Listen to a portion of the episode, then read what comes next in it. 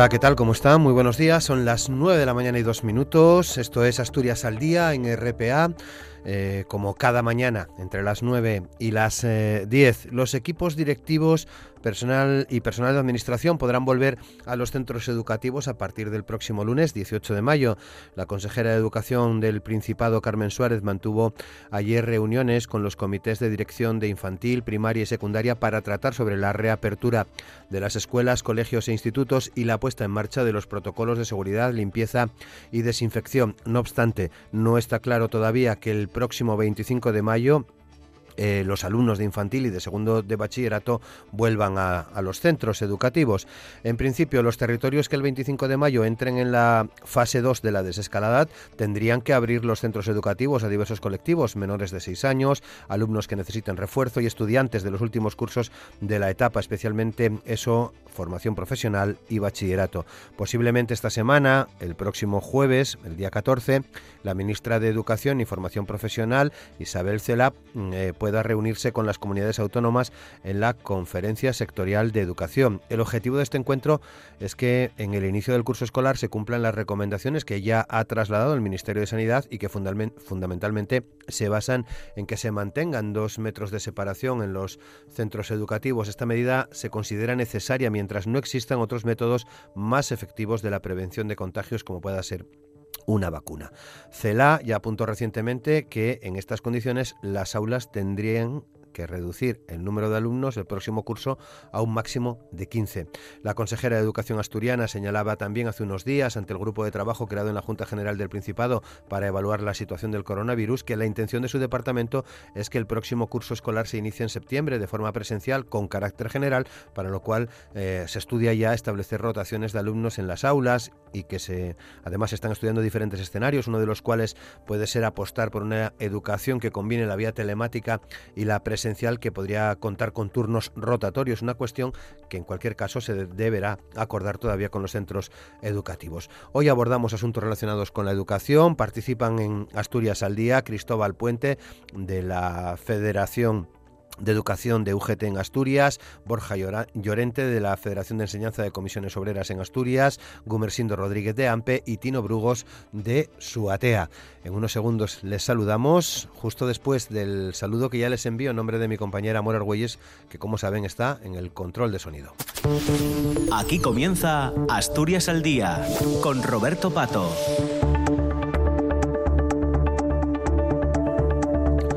Pues hoy queremos hablar de la desescalada educativa. Hace casi un mes, en concreto el 17 de abril, estaban con nosotros las mismas personas que hoy van a compartir opiniones en este, en este espacio, en, Asturias eh, al día. En aquella ocasión nos había quedado un par de asuntos eh, sin tratar, lo que tiene que ver con la, con la EBAU, con la prueba de acceso a la universidad y con la planificación del próximo, del próximo curso.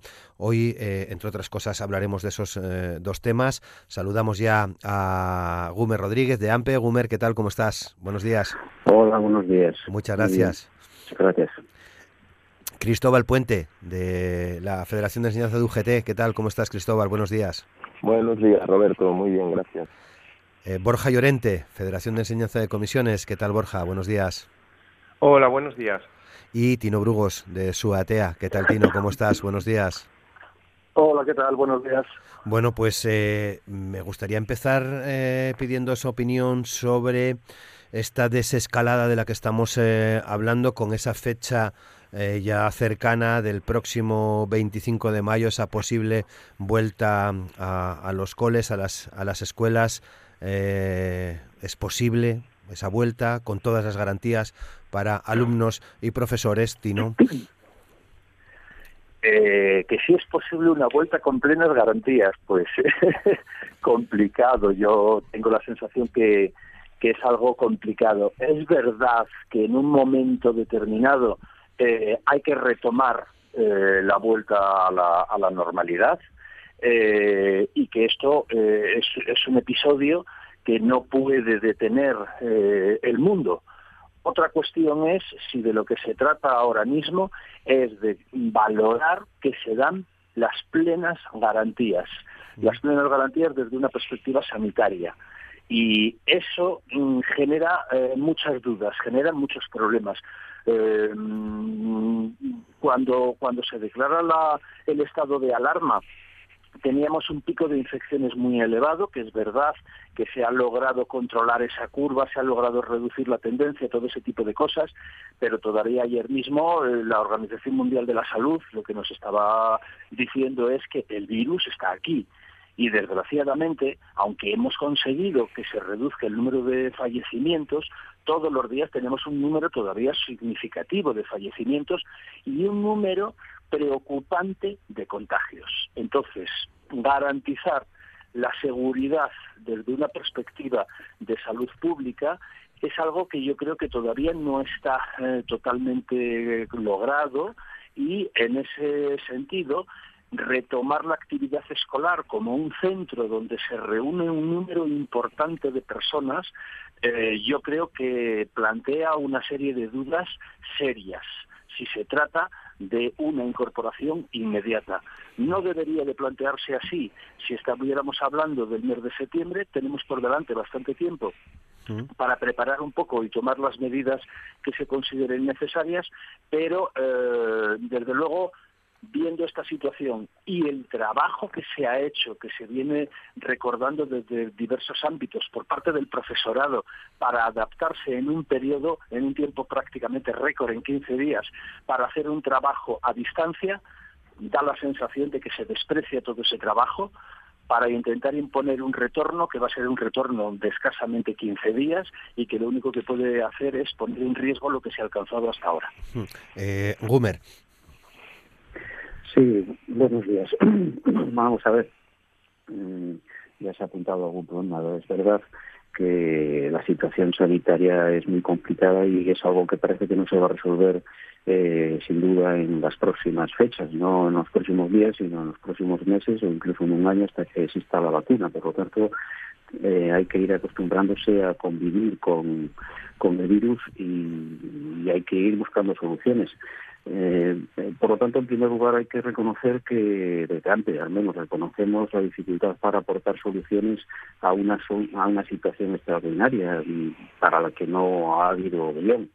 Y el único criterio que, que tiene que guiar las decisiones sobre el retorno a las aulas es el de la salud de la población escolar. Eh, este es el criterio que se ha utilizado, por ejemplo, para suspender las oposiciones que deberían de haberse celebrado en junio eh, sin embargo, como bien apuntabas en la introducción, Roberto, las noticias que hemos ido conociendo en los últimos días sobre el calendario de final de curso ha sembrado la duda, el desconcierto y el miedo entre el profesorado y las familias. Un miedo a un retorno precipitado eh, a las aulas en pleno estado de alarma y, a la exposición gratuita al contagio de, la población escolar. Y digo que es una exposición gratuita porque la, forma, porque la formación a distancia eh, está funcionando. El curso eh, no ha sido suspendido, el calendario escolar ha continuado, algunos y docentes han seguido trabajando desde el cierre de los centros en la modalidad de enseñanza a distancia y una enseñanza a distancia que además fue habilitada con gran esfuerzo por el profesorado en muy poco tiempo y con sus propios recursos, es decir, sin apenas ayuda exterior y con sus propios equipos de ordenadores, conexiones ADSL, teléfono, etcétera, etcétera. Eh, un gesto de compromiso y de solidaridad del profesorado que quiero remarcar y que yo creo que también la sociedad ha sabido apreciar y por lo tanto no tiene sentido forzar la vuelta a las aulas y menos aún eh, con la ocurrencia que califico de tal eh, lo que no es una idea, sino una ocurrencia de que se proponga precisamente el regreso o retorno a las aulas de los alumnos más vulnerables, los menos autónomos. Eh, estoy hablando del alumnado infantil y de educación especial, con, con, los que es imposible mantener las condiciones de higiene o seguir eh, las recomendaciones de salud y de distanciamiento social. la verdad ha quedado al descubierto. La preocupación no es la educación, sino que el objetivo de esta propuesta es asegurar la, no es asegurar la formación de estos niños, sino favorecer la conciliación laboral de las familias. Eh, pero ni la escuela es un parking de niños ni los docentes son cuidadores y para ante las soluciones asistenciales para favorecer la conciliación hay que trabajarla o trabajarlas desde otras instituciones y con otros profesionales. Eh, tiene más sentido, en todo caso, el retorno a las aulas para actividades de refuerzo de aquel alumnado que de manera voluntaria quiere hacerlo en los cursos finales con acceso de titulación, precisamente para evitar que alguno de, de estos alumnos pudiera perder el curso dadas las dificultades de la llamada brecha digital. Pero el retorno, en todo caso, tiene que producirse, repito, en condiciones de seguridad y salud para toda la población. Tiene que haber instrucciones claras y precisas que no ha habido y, tampoco se puede derivar toda la responsabilidad, como se está haciendo por parte de, la Administración Educativa, a los equipos directivos, que a quienes se ha encargado la limpieza, la desinfección, la compra de material de protección personal, la organización de los espacios en los centros educativos, eh, el comportamiento social que estamos viendo estos días, eh, ayer mismo, el primer día de apertura más amplio, o en las, en las salidas a pasear o a practicar deporte, no nos hacen ser muy optimistas y pensamos que eh, sin respetar distancias sociales, sin mascarillas, eh, en los centros educativos van a ser un poco difíciles. Cristóbal. Sí, bueno, eh, yo creo que no. Eh, yo hablo por la UGT y creemos que no se dan las condiciones adecuadas para una vuelta a las clases eh, presenciales. Eh, yo no sé si en ese grupo de expertos del que todo el mundo habla y que nadie conoce hay algún docente. Estoy seguro que no. Lo acaba de decir eh, Boomer. No, no, hay más que ver que para este proceso de desescalada, fase 2, 25 de mayo, se ha elegido, entre otros, a dos colectivos, la educación infantil y los centros eh, de educación especial, que probablemente sean los dos colectivos donde, no digo yo que sea más difícil, sino que resulte prácticamente imposible aplicar las eh, medidas sanitarias impuestas al, resto de los ámbitos de la sociedad. No es posible garantizar el no contagio no solo del equipo educativo, sino del propio alumnado y por extensión, porque estamos hablando de un virus, de sus padres, de sus familias, de los compañeros de trabajo. En definitiva, creo que es una decisión que las condiciones actuales favorecería peligrosamente la extensión del virus. Eh, yo por resumir, eh, evidentemente lo decía Tino antes, es decir, esto eh, no puede parar el mundo, no, no podemos decir que, las clases presenciales son imposibles. Es verdad que hay una alternativa eh, que está funcionando, pero eh, también hay que buscar eh, soluciones. Pero para el 25 de mayo eso no es posible. nosotros estamos reiterando que la decisión o el criterio que determine la vuelta a la clase presencial debe ser un criterio exclusivamente sanitario. No puede ser una decisión política. Los políticos en esto no pueden decidir si se vuelve o no se vuelve. Y por aportar algo que, no se ha dicho, pero que todo el mundo conoce, eh, hay que tener eh, bien claro que este grupo, el alumnado, los niños y los jóvenes, eh, es verdad que parece que la enfermedad no les afecta gravemente, pero eso no significa que no sean portadores de la enfermedad. Probablemente les convierte en un grupo eh, mucho más peligroso porque la mayoría de esos miembros son asintomáticos. Y a eso añadimos que en los centros educativos eh, es necesaria una interacción muy intensa entre un gran número de personas y unos espacios reducidos, pues eh, automáticamente podemos deducir estamos en una situación de riesgo, estamos en una verdadera bomba de relojería. Por tanto, desde la UGT eh, volvemos a reclamar que el riesgo tiene que ser cero, que los criterios que se determinen para la vuelta y para la desescalada han de ser eh, puramente sanitarios y, por eso vemos razonable eh, que la actividad lectiva se reanude en el mes de septiembre porque tenemos tiempo para elaborar todo un catálogo, eh, todo un procedimiento y mientras tanto el teletrabajo eh, puede hacer su, función como hasta ahora. Y eh, además, ya para terminar, yo creo que hay una cuestión de la que se está hablando poco y es el de la responsabilidad jurídica en caso de que se declaren nuevos brotes. El gobierno parece que deja a criterio de los padres la vuelta de sus hijos, pero pretende obligar al profesorado. Y esto puede traer consecuencias, pues estamos viendo ya en otros ámbitos, y yo creo que esta, esta cuestión también hay que, hay que valorarla. Muy bien. Eh, vamos a tratar de mejorar en cualquier caso la comunicación con Cristóbal, pero nos queda por escuchar la opinión de Borja, de Comisiones Obreras. Borja. Sí, bueno, pues tampoco voy a añadir mucho a lo que dijeron los compañeros. Nosotros creemos que aquí hay dos, dos ejes. El primero de ellos sería si la vuelta a las aulas se determina por un criterio epidemiológico, como ya se dijo, sanitario, de salud pública, o un criterio vinculado a la presión social, a eso que se está mal llamando la conciliación, porque la conciliación es algo eh, que se, es un concepto que tiene que ver con, digamos, una, una concepción por la que se, se facilitan medidas para que las familias pasen más tiempo con el alumnado no para quitárselas de encima, que es como se está planteando ahora mismo eh, la conciliación por algunos, por algunos sectores. ¿no? Por tanto, el primer eje sería el criterio médico versus la, la, presión social, y el segundo tiene que ser, el segundo eje es la seguridad en el puesto de trabajo, es decir, que los centros educativos, educativos sean espacios seguros. Esto se hace con, con, unos protocolos de salud y de prevención adecuados y ahora mismo nosotros tras la publicación del, del protocolo eh, este fin de semana, del protocolo que va, que va a regir este proceso, consideramos que no se dan las condiciones porque es un protocolo que hace aguas por bastantes eh, sitios.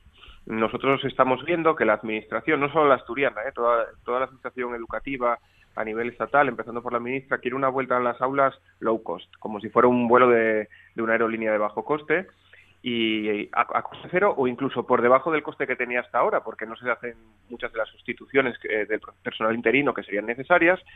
Y entonces eh, están creando una corriente de opinión, pues, pues eso, vinculada a, a, decir que no pasa nada y tratar de hacer una vuelta a clase sin que se cumplan los mínimos requisitos de seguridad para ello. Es decir, ahora mismo, con el protocolo actual, si se volviese a la clase normal todo el mundo, sería un desastre en nuestra opinión.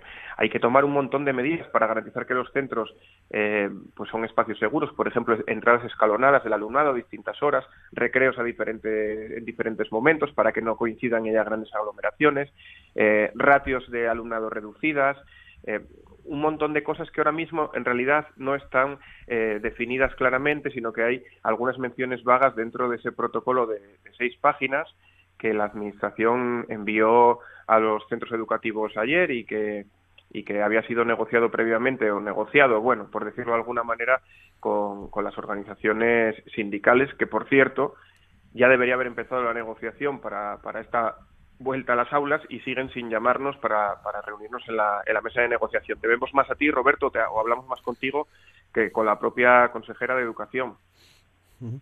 Muy bien. Bueno, eh, por lo tanto, no, no veis factible mm, esa, esa vuelta el próximo día 25 eh, de mayo, eh, ni siquiera para esos alumnos y alumnas de fin de ciclo de la ESO, de bachiller, de, de FP, con, sobre todo con esa prueba de, de la EBAU ahí mm, el próximo mes. Eh, que marca, ya lo marcaba antes y lo seguirá marcando el futuro de, de, estos alumnos y alumnas. Mm, eh, Gumer. Bueno, yo lo decía en mi intervención anterior, contraponía eh, la propuesta, la ocurrencia del Ministerio de Educación de que sean los alumnos de infantil y de educación especial los primeros que mm. accedan a las aulas, aquellos alumnos menos autónomos y con los que es imposible mantener las condiciones de de higiene, de salud y de distanciamiento social, lo contraponía eh, al hecho que podría haber sido más eh, sosegado, una idea mejor, eh, en el sentido de que se reanudaran actividades de refuerzo eh, para que el alumnado de más edad que está en los cursos finales con acceso a titulación, los que acabo de referir, cuarto de la ESO o segundo de bachillerato, eh, precisamente para atender a los alumnos que están en riesgo de exclusión, en riesgo de perder el curso por los problemas de brecha digital, fundamentalmente, eh, que sobre los que hemos hablado largo y tendido y, que son de conocimiento de todo el mundo. Eh, en todo caso, dicho esto, dicho que tendría más sentido, eh, también hay que reiterar algo que ya que, que, ahora me apuro a decir otra vez, es decir, para que se incorporen los alumnos que sean y los profesores que sean, se necesitan condiciones de seguridad y salud en los centros educativos. Eh, se necesitan instrucciones claras y precisas que no ha habido. Eh, se necesitan esos protocolos de seguridad y salud eh, que ayer se enviaron a los centros educativos a última hora de la tarde o de la noche. Eh, ya veis cómo va siendo todo, absolutamente improvisado y precipitado, sin negociación con los representantes de los trabajadores, unos protocolos en los que se anuncia ya que son los equipos directivos la administración aquí no tiene ningún eh, ninguna responsabilidad por lo que parece. Van que son los equipos directivos los que tienen que encargarse de la limpieza y desinfección de los centros de la compra de material de protección personal sin recursos la mayor parte de las veces porque los centros educativos eh, su presupuesto es limitado. Eh, de organizar los espacios para acoger a los alumnos respetando las distancias de seguridad eh, de, de, la habitabilidad de las aulas pasillos biblioteca gimnasio es una tarea muy complicada y de nuevo se arroja toda responsabilidad sobre el propio profesorado mm, que yo creo que Cristóbal antes lo apuntaba, ¿no? Eh, eh, proponer el retorno al trabajo de, los profesores en condiciones de no seguridad laboral eh, puede tener incluso implicaciones de, índole con un reproche penal. ya conocemos denuncias en otros ámbitos de la Administración por esta razón y yo creo que lo que debe ocurrir en este momento es que la Administración se siente con los legítimos representantes de los trabajadores eh, que somos los sindicatos que estamos sentados en, esta tertulia y que somos los mismos que formamos parte de la mesa sectorial, pero por alguna razón se niegan a hacerlo. Sin embargo, no han tenido dudas en reunirse con otros estamentos, incluidos sindicatos de la concertada y, la patronal de la concertada o el comité de directores, que no son órganos de negociación, eh, para avanzar en, medidas que, pues, supongo que mañana o pasado, cuando sea, como acostumbran hacer, la Administración eh, pedirá una reunión con los sindicatos y nos comunicarán, dando por negociado lo que ya ha sido anunciado desde hace días y conocido. Esto, esta no es la tónica de trabajo y, y yo creo que eh, lo calificaré de enfado. El enfado en, las organizaciones sindicales en este sentido va en aumento. Eh, Borja. Sí, bueno, nosotros coincidimos también con lo que decía eh, AMPE. Eh, para volver a las aulas, como decía antes, hay que tener una, una seguridad, que sean entornos seguros, sin incertidumbres, y con unas instrucciones claras. Nosotros creemos que los protocolos de seguridad y su ejecución no se deben dejar eh, a la interpretación del, equipo directivo, porque no tienen por qué tener formación en prevención de riesgos laborales para, y pueden tener errores en la aplicación de estos protocolos. Protocolos que no son muy precisos precisamente, ¿eh? son unos protocolos muy generales que no están pensados para, eh, digamos, adaptarlos de una manera clara a, a, los distintos tipos de centro. No es lo mismo un CRA por ejemplo, el Crápicos de Europa, que el Instituto del Aramo, que tiene 20 veces más de alumnado, o que otro tipo de, centros, ¿no? Un centro de FP, etcétera. Entonces, ahora mismo, pues em, no se está, no hay ninguna certidumbre entre los equipos directivos de qué hay que hacer. Ayer se enteraron de que tenían que pedir ellos los, las medidas de prevención, que no sabemos si tienen que interpretar ellos lo que hace falta o lo que no, entonces, pues es una situación compleja. Evidentemente, si la, si, la situación fuera volver a las aulas tal y como se dejaron el día 16, que es pues con aquella masificación, sin jabón en los baños, sin mascarillas, eh, sin ningún tipo de formación, sin instrucciones, bueno, en algunas de estas cosas seguimos igual, ¿no? Pues solo nos quedaría decir que no. Si van a garantizar todas las medidas de seguridad que a fecha de hoy 12 de marzo se siguen sin garantizar, pues podría, eh, podría plantearse esa vuelta para grupos reducidos como es segundo de bachillerato. Pero ya digo que a día de hoy no han no se han hecho los deberes para producir esa, esa vuelta. Entonces creemos que también, como decía Gumer, sería necesario cuanto antes y no con una política de hechos consumados, la Administración se reuniese con la representación legal de los trabajadores, que somos las organizaciones sindicales representativas del profesorado, y pudiésemos negociar esas cuestiones, porque ahora mismo, con la información que tenemos y con lo que intuimos, pues creemos que, están respondiendo mucho más a principios de, de presión social y de, y de imagen, de proyección de una imagen de normalidad que a, una, a, un interés realmente educativo, pedagógico y, por supuesto, de seguridad. Por tanto, para volver eh, segundo de bachillerato, por ejemplo, ¿es viable? Sí, podría ser viable. ¿Cómo? Gastando dinero en la prevención. ¿Lo están haciendo? No. ¿Lo van a hacer? Parece que tampoco. Eh, Tino. Eh, yo creo que estamos en unas circunstancias en las que, bueno, no es casual que desde hace más de 15 días todas las organizaciones sindicales que estamos presentes en la mesa sectorial estamos pidiendo que haya una reunión, pero una reunión en serio para poder negociar algo y lo estamos pidiendo prácticamente desde posiciones bastante cercanas, muy parecidas, porque el análisis que hacemos es que eh, lo que se está decidiendo por arriba eh, no se corresponde con la realidad que hay en cada uno de los centros. Entonces, eh, es difícil poder añadir cosas que, aporten algo nuevo a lo que, ya se, ha dicho. Eh, hay, una, idea que es común, que eh, es la que se refiere a las dificultades para garantizar que el retorno eh, sea un retorno seguro desde una perspectiva sanitaria y en ese sentido es volver a la primera parte, no entendemos, no, no, no vemos la posibilidad de abrir, eh, de retomar la actividad escolar a partir del día 25. Podemos discutir si hay condiciones para que de manera escalonada algún nivel, por ejemplo segundo de bachillerato, eh, pueda haber algún tipo de, retorno, pero eh, siempre condicionado a que se den esas, esas condiciones previas de garantías sanitarias. En todo caso, a mí lo que me, digamos que lo que más me indigna es que todo esto es el resultado de una serie de presiones sociales. Hay que intentar ofrecer una imagen de normalización. Hay que facilitar eh, un retorno a la actividad laboral y, por lo tanto, a la conciliación. Y seguimos echando en falta que nadie habla de que el propio profesorado también tiene que hacer su propia conciliación. O sea, esto es un problema social, no es un problema que el profesorado tenga que ir o que no ir. Aquí, aquí esto nos afecta a todo, a todo el mundo. Y en ese sentido, quizás haya condiciones para poder organizar un retorno muy limitado, si estamos hablando de segundo de bachillerato, pero desde luego no vemos la otra posibilidad que es de manera escalonada y justamente lo que ya se ha dicho, que yo no he querido insistir por ahí, los, los niveles más complicados, como puede ser educación especial o educación infantil, donde por cierto el profesorado ha sido quien ha puesto el grito en el cielo, diciendo empezamos por lo peor, empezamos por lo, por lo más eh, difícil.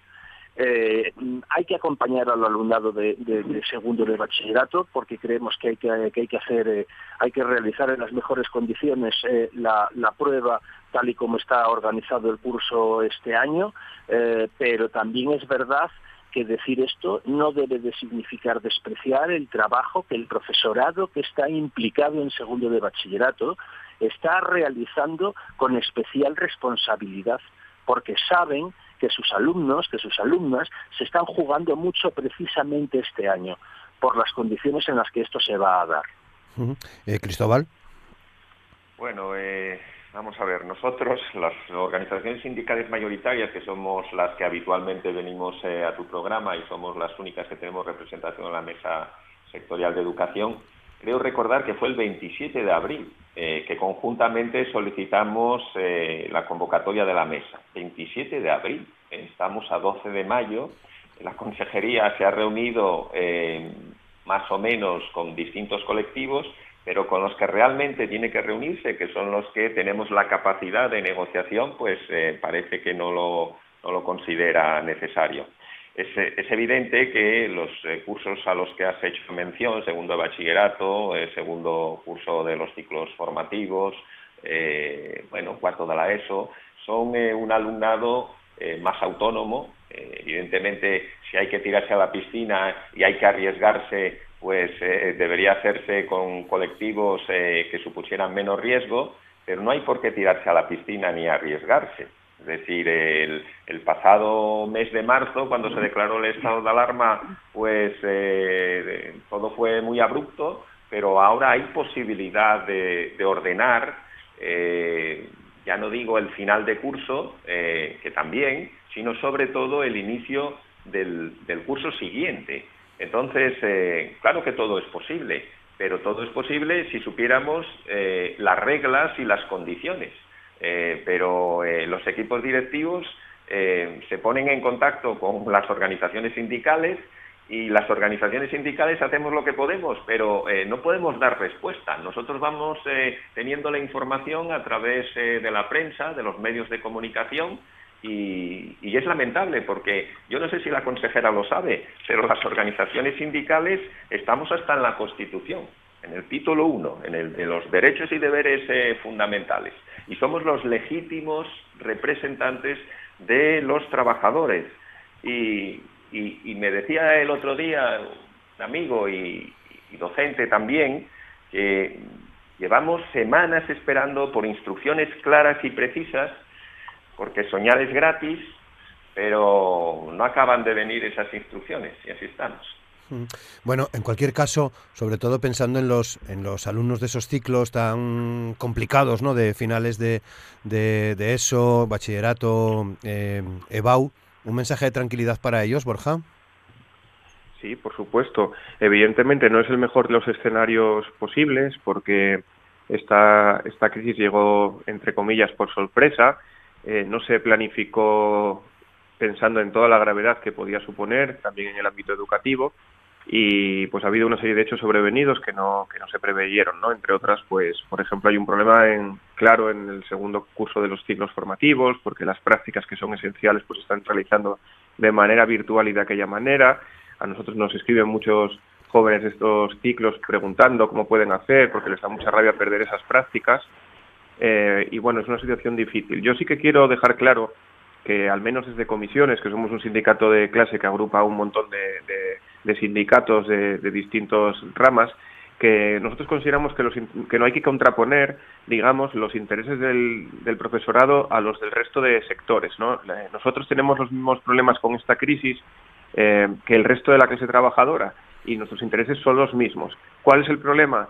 Eh, pues yo el otro día lo hablaba con, con, una persona conocida en un supermercado, en el cual en ese supermercado habían contratado más personal para, para higienizar todos los carros todas la, y, tener una serie de medidas, un guardia de seguridad a la puerta para, para controlar el aforo, te daban guantes, etcétera. Es decir, hicieron una mayor inversión para enfrentar esto. Sin embargo, la Administración está haciendo una desinversión porque no cubre ni las vacantes existentes. Entonces, claro, en lugar de potenciar los recursos para garantizar, seguridad, los están reduciendo porque parece ser que hay una instrucción de eh, ir creando tesorería para que tenga liquidez eh, el sistema sanitario, que nos parece muy bien y es la prioridad la sanidad en, este momento, pero no se puede dejar eh, abandonados a su suerte a todos los trabajadores públicos. Entonces, nosotros sí que queremos lanzar un, mensaje de tranquilidad y también de ánimo al alumnado que está trabajando mucho. Nos gustaría mucho que fuera posible su vuelta en la parte final del curso, si se dieran las condiciones para, para ello, que ahora mismo no se dan,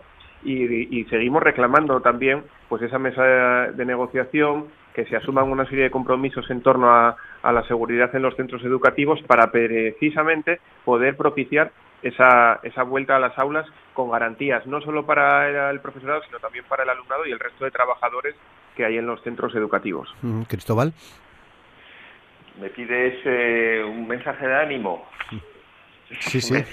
Me, resulta un poco complejo. Eh, en el tema de, la EBAU, eh, bueno, hay una certeza que parece ser que están convencidos que el examen tiene que ser de manera presencial. Han fijado unas fechas que todo el mundo sabe, 30 de junio, 1 y 2 de julio. Si no se dieran las circunstancias, pues se trasladaría al mes de septiembre, pero también de tipo presencial, pero es la única certeza. ¿eh? Eh, aún no se sabe cómo se va a hacer la inscripción para la EBAU. Se desconocen las sedes e incluso los propios protocolos de prevención a aplicar para la realización de esa prueba. Parece que se está pensando en macroespacios Y yo no sé si esa es la solución más adecuada para el alumnado. Eh, no solo el alumnado de segundo de bachillerato, toda la comunidad educativa está preocupada porque no se sabe nada con certeza. Y, esta falta de concreción ha hecho que cada uno se las esté arreglando como pueda. Eh, la, consejería reacciona tarde, reacciona mal, faltan esas instrucciones y son los centros los que tienen que organizarse, es el alumnado el que tiene que organizarse. Aún se está a la, a la espera de un acuerdo claro sobre la evaluación eh, yo creo que el profesorado y el alumnado también nunca se ha sentido tan solo como hasta ahora. Y, vuelvo a decirlo, las organizaciones sindicales hacemos lo que podemos, pero eh, si hace más de 15 días que hemos solicitado una reunión con la consejería para tratar estos temas y aún no se nos ha dado respuesta, pues eh, es difícil dar un mensaje de ánimo y un mensaje positivo a la comunidad educativa, la verdad. Gumer. Sí, vamos a ver, la BAU eh, es un quebradero de cabeza eh, y lo es porque desde el principio se apostó porque fuera presencial.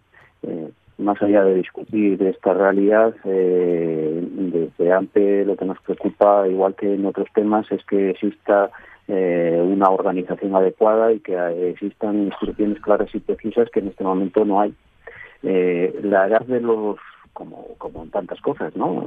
Es la tónica general, no hay instituciones claras y precisas, no se está contando con, con los expertos y en el ámbito educativo los únicos expertos que yo conozco eh, son los docentes, que son los que están dentro del aula, que son los que saben que las ratios eh, que existen en unas aulas son inasumibles en el, en el momento actual. Mm, que los centros educativos tienen 400, 500 e incluso cerca de 1.000 alumnos y esto requiere una organización y una planificación sosegada, pensada, no a base de ocurrencias y que para ello tiene que contar, repito, con los expertos de verdad, que son los docentes, y, me atrevo a decir que dentro de lo que es el personal sanitario, pues con, con eh, la enfermera escolar, hoy es el día de la enfermera escolar, y, bueno, pues eh, SACHE es un sindicato que está federado con AMPE, eh, que estamos mm, demandando la asistencia de esta figura en los centros educativos y sin duda sería de gran ayuda en este momento su asesoramiento. Eh, ¿Qué va a ocurrir con la BAU? Bueno, pues pensamos que, que, parece, ¿no? Esto lo sabemos por la prensa, como todas las cosas, que se van a habilitar espacios muy abiertos, medidas de protección para los alumnos y docentes encargados, según se dice, pero no existe ninguna concreción. Desde, y nos preocupa. Desde el punto de vista de la prueba en sí, ya se ha indicado por activa y por pasiva que se va a facilitar la optatividad e incluso los contenidos, de manera que el alumno eh, tenga más flexibilidad para elegir. Si de manera ordinaria supera la EBAU el 92% del alumnado, como ocurrió el año pasado, este año sin duda no será la excepción. Y esto es algo que hay que agradecer al trabajo y el compromiso de los propios alumnos, muchos de los cuales han pedido a sus profesores no solo repasar, que son las instituciones que han recibido de la consejería, o reforzar conocimiento, sino también avanzar materia, porque han calculado que el primer año de carrera van a necesitar esos conocimientos. Eh, y cómo no, gracias al trabajo de, no me canso de decirlo, de diario de miles de profesores que no han escatimado horas en ingenio para sacar adelante una formación a distancia que no ha existido que no existía y que les ha puesto al límite. En el resto de etapas, eh, nuevamente en la ESO, ¿no? En cuarto de la ESO, la repetición va a ser la excepción, eh, pero esto no es ninguna novedad. Eh, y no porque lo diga una orden ministerial que le ha inundado la plana a la ley de educación y a los decretos leyes que regulan la promoción, la repetición o la titulación, una aberración legal en toda regla, según los juristas, sino porque eh, el hecho de que fuera excepcional ya era la tónica habitual en los años precedentes. La inmensa mayoría de los alumnos promocionan y titulan estudios. Concretamente, el 98% de alumnos en primaria, el 85% en secundaria y el 84% en bachillerato. Eh, yo creo que alumnos y profesores ya lo veníamos haciendo bien y mejorar esas cifras se antoja difícil. Por lo tanto, mm, si hay que lanzar algún mensaje de tranquilidad, es este. Muy bien. Y Tino. Eh, bueno, nada, eh, yo ya comenté antes que mm, la situación especial que pasaba el, alumnado de, segundo bachillerato, porque estábamos comentando algo sobre la EBAU, decir que bueno que no, nos preocupa evidentemente un poco toda esta toda esta situación. Creo que el profesorado, casualmente el que está dando clase de segundo bachillerato, está mostrándose especialmente responsable porque entienden que esa es su labor en estos momentos, la responsabilidad para trabajar con este alumnado que está sometido a una presión superior. Eh, mm, mm, sin entrar sin entrar en consideraciones acerca de lo que significa toda esta prueba de selectividad que desde luego nosotros como, como sindicato en Suatea siempre hemos, hemos cuestionado. Pero eso es lo que tenemos en estos momentos y lo que hay que hacer es intentar dar una respuesta a, una situación complicada en un contexto eh, extraordinario. Eh, yo creo que el alumnado normalmente, la mayoría, la inmensa mayoría, es capaz de superar esto, que es una prueba de conocimientos, pero también es una prueba de madurez. Esa prueba de madurez va a resolverse positivamente para, para ellos y para ellas y eh, en ese sentido transmitir eh, la responsabilidad de que les toca hacer lo que les toca hacer y que sepan que eso lo van a hacer en compañía de los profesores, de, las tutorías correspondientes y que no van a estar eh, en soledad afrontando este, esta situación eh, complicada y extraordinaria para ellos. Muy bien, bueno, en muchos medios se da ya por segura esa reunión de la Conferencia Sectorial de Educación esta misma semana, el próximo día 14. Eh, Os quiero en este último tramo preguntar precisamente por cómo se está planificando el próximo curso. Habéis hecho algunas referencias en vuestras intervenciones en el programa de hoy en torno a la, a la combinación de clases online y presenciales que parece, parece ha venido eh, eh, Gumer para quedarse. Eh, es muy buena pregunta, Roberto. Eso nos gustaría saber a nosotros, cómo se está planificando el próximo curso. Los docentes que somos los que tenemos que poner en marcha eh, y trabajar en los centros educativos eh, desde septiembre, desde que se inicie el curso, somos los grandes olvidados. No existe una interlocución o la interlocución es muy pobre con, con los docentes que son los encargados de llevar a cabo las medidas educativas que se propongan y que salgan pensamos que algo saldrá de esa conferencia sectorial que se va a celebrar el jueves entre el Ministerio y las comunidades autónomas. Eh, no sabemos exactamente qué, qué postura va a llevar la consejera de Educación. Nos gustaría habérselo dicho en el seno, eh, la oposición de AMPE, en el seno de la mesa sectorial, que a pesar de haber sido reiteradamente solicitada, no ha sido convocada, se ha negado a esta convocatoria. Esta interlocución muy pobre eh, evidencia eh, la toma de decisiones, la comunicación de las mismas eh, en los medios de comunicación y pasados unos días, pues bueno, pues se reunía a los sindicatos en reuniones informativas en las que se nos decía qué es lo que se iba a hacer. Esto no es el ámbito negociador y el marco normativo legal que existe en el Principado de Asturias. Y yo creo que no se puede ningunear la representatividad sindical y de los ámbitos legales de, negociación.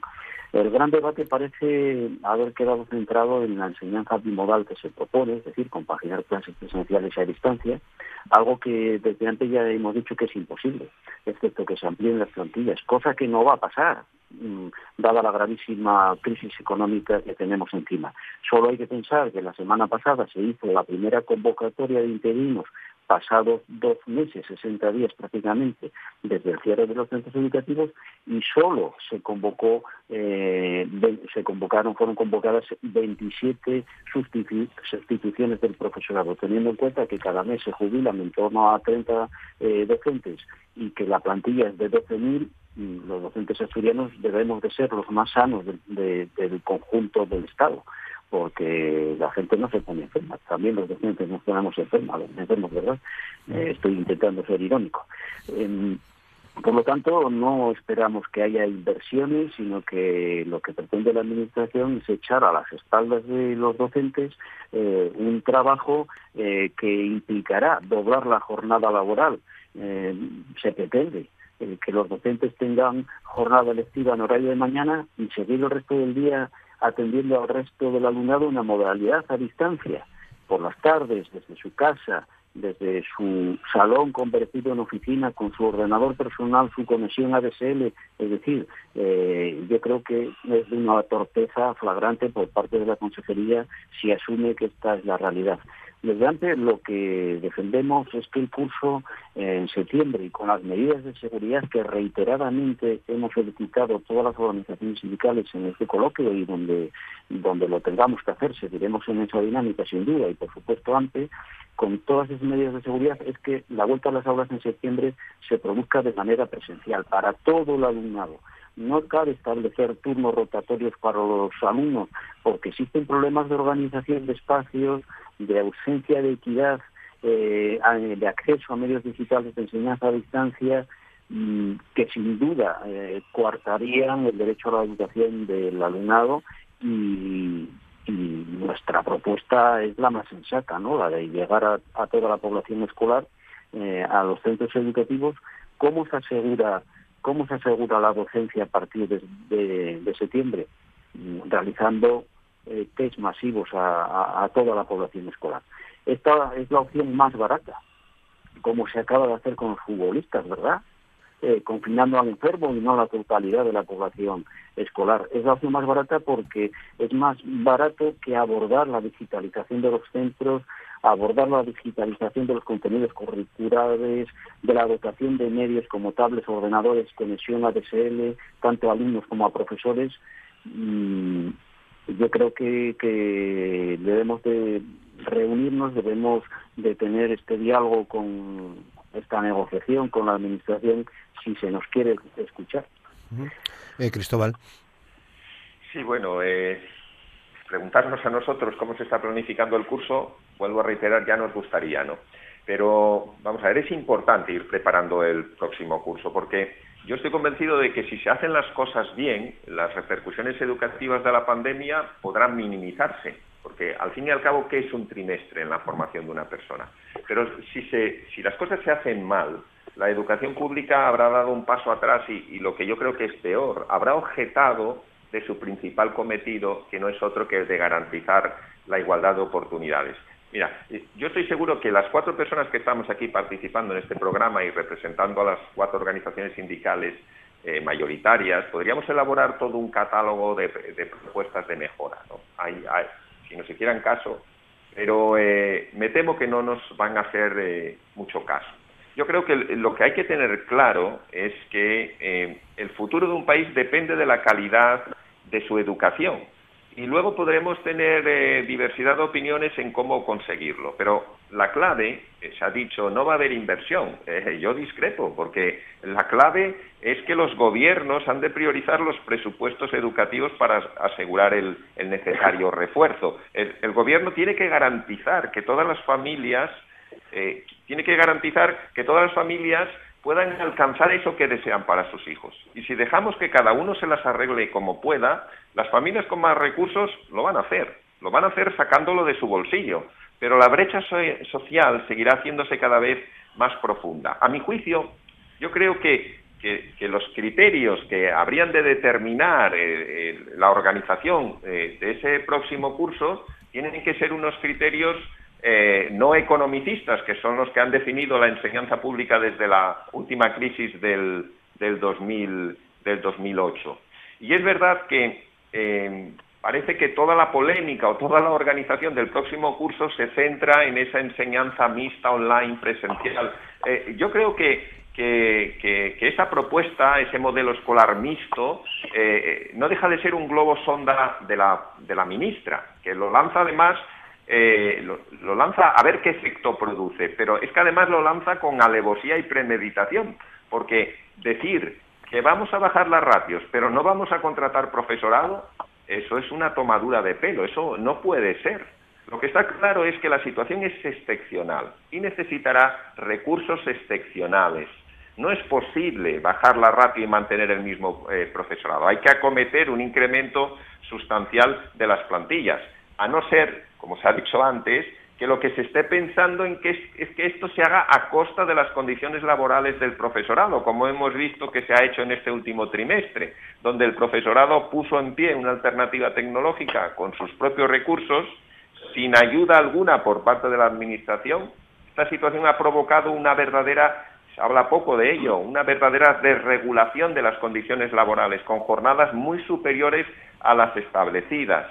Eh, tuvo que adaptarse este profesorado al teletrabajo de un día para otro, sin ayuda, con su propio ordenador, su propio acceso a Internet, pagado de su propio bolsillo, desde un rincón de su propia casa, haciendo en muchos casos pública la intimidad de su hogar. Una obra descomunal que nadie parece reconocer. Aquí en Asturias apenas se ha escuchado a la consejera eh, el reconocimiento de ese trabajo. Y para terminar, yo creo que la solución es la que está en la mente de todos, aunque, aunque parezca que sea imposible, es apostar por la inversión en educación. Y con este incremento de los presupuestos, pues probablemente habrá que ser creativo, flexible, pero sobre todo habrá que confiar en el buen hacer del profesorado. Y, yo creo que hay que contar con las organizaciones sindicales. Eh, Borja. Sí, bueno, respecto a la, a la cuestión de si debería plantearse un retorno en septiembre, nosotros creemos que sí, eh, creemos que el centro educativo, como decía antes, puede ser un espacio seguro, pero para eso hace falta, como ya se referían los compañeros, eh, dinero, recursos. Pero que nadie se engañe, porque el profesorado o sus representantes no estamos pidiendo la luna. ¿eh?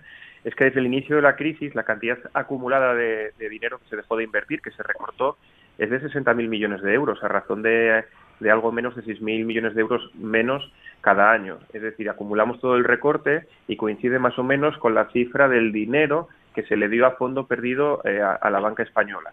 Eh, por tanto, eh, ha habido una transición hacia un sistema educativo debilitado desde el 2008, aunque como lo debilitan poco a poco no nos vamos dando cuenta. ¿no?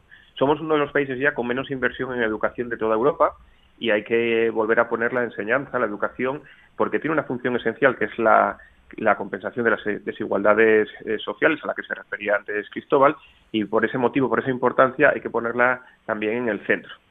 Eh, ¿Cómo hay que hacerlo a partir de septiembre? Bueno, nosotros rechazamos el modelo este modelo este bimodal de educación semipresencial, unas, unas pocas horas al día en el centro o unas pocas horas a la semana y el resto en casa, pues porque, como decía Gumer, esto, esto significa que la jornada laboral del, profesorado eh, explota. Nosotros hicimos una encuesta hace 15 días al, al, profesorado asturiano y salía un dato, ¿no? que era que el 85% del profesorado está, nos decía que estaba trabajando más que antes, más de ocho horas al día.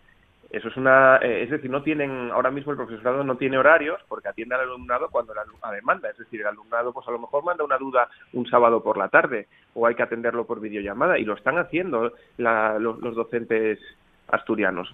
Por tanto, eh, hay que hacer las cosas bien, hay que invertir la cantidad de dinero que es necesario y que recomiendan los organismos internacionales, cosa que no se está haciendo, y a partir de ese momento pues ya será posible una enseñanza con, grupos reducidos eh, y claro, lógicamente, pues con todas las medidas extraordinarias que se requieren en este caso, que algunas ya me refería antes, pues los protocolos para el comedor y, el transporte, unos horarios escalonados de entrada y salida de los centros, itinerarios por los propios centros, protocolos de, cómo utilizar los espacios y los equipamientos comunes, por ejemplo, los ordenadores en la sala de profesores los, los utilizan, pueden ser 5 o 6 y los utilizan a veces 90 profes, pues habrá que explicar después de cada utilización cómo hay que proceder para que no sean un foco de contagio. Pues todas esas cosas eh, son las que están pendientes y la fundamental y la razón principal por la que no quieren eh, una, una, salida de esta crisis eh, es adecuada es, es, el de la inversión. Parece que hay otras prioridades y parece que este gobierno puede tener la tentación de querer salir de esta situación sin invertir ni un duro más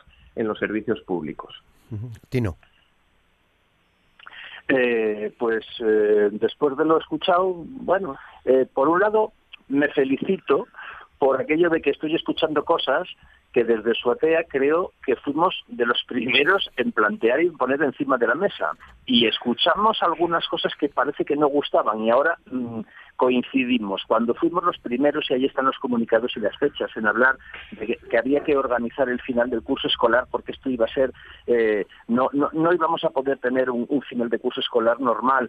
Cuando hablábamos del tema de la desregulación de los derechos laborales del profesorado, parece que estábamos diciendo cosas raras y me alegra ver que ahora mismo los cuatro sindicatos que estamos en la en la mesa sectorial coincidimos en eso porque nos va a permitir defender eh, en condiciones eh, los derechos del, profesorado.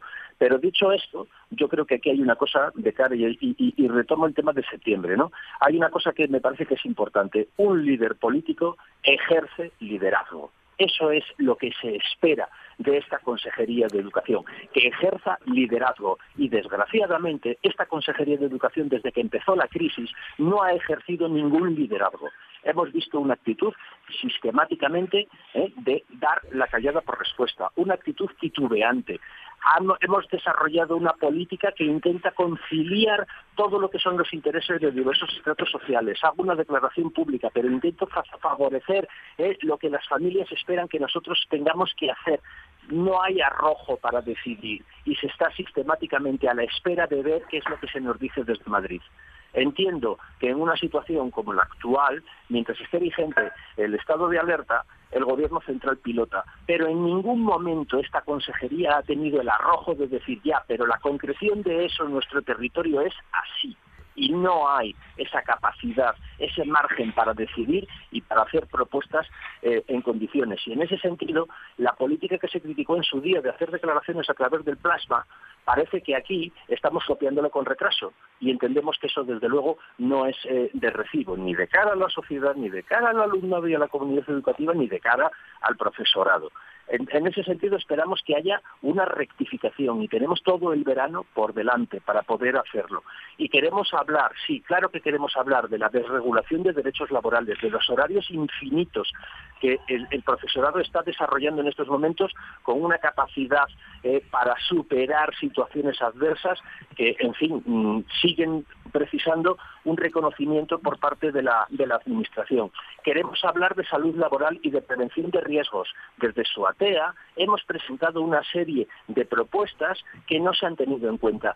Simplemente la respuesta muchas veces es tomamos nota, lo transmito, pero luego no sirve para nada. No deja de ser una especie de política en la que se cumple un determinado requisito de manera, eh, de manera, eh, ¿cómo, lo diría yo? De manera, bueno, pues porque hay que cumplir ese requisito, pero luego vamos a decidir y vamos a hacer lo que creamos oportuno. Tenemos tres meses por delante hasta que se inicie el próximo curso en los, que nos espera mucho trabajo y esperamos, esperamos poder aportar como fuerza sindical y como fuerza sindical responsable la parte que nos corresponde con propuestas positivas y que se nos tengan en cuenta. Eso es lo único que esperamos en estos momentos de esta consejería. Muy bien, bueno, pues ya no os voy a dar la palabra porque son las 9 y 58 minutos. Agradeceros, eh, como siempre, vuestra presencia en Asturias al Día. Gumer Rodríguez de AMPE, muchas gracias. Cristóbal Puente de eh, UGT Enseñanza, muchas gracias. Borja Llorente de la Federación de Enseñanza de, Comisiones Obreras, muchas gracias. Y a Tino Brugos de Suatea, muchas gracias. Seguimos en contacto para eh, analizar cuando llegue otro, otro momento la situación en la en la educación. Así que muchas gracias a los cuatro por participar con nosotros y a todos ustedes. Les esperamos mañana aquí a las 9 de la mañana. Estamos en la fase 1 de la desescalada. Tercer día eh, mañana hablaremos con organizaciones de autónomos a ver cómo se está desarrollando desde su punto de vista todo esto en Asturias. Muchas gracias. Hasta mañana.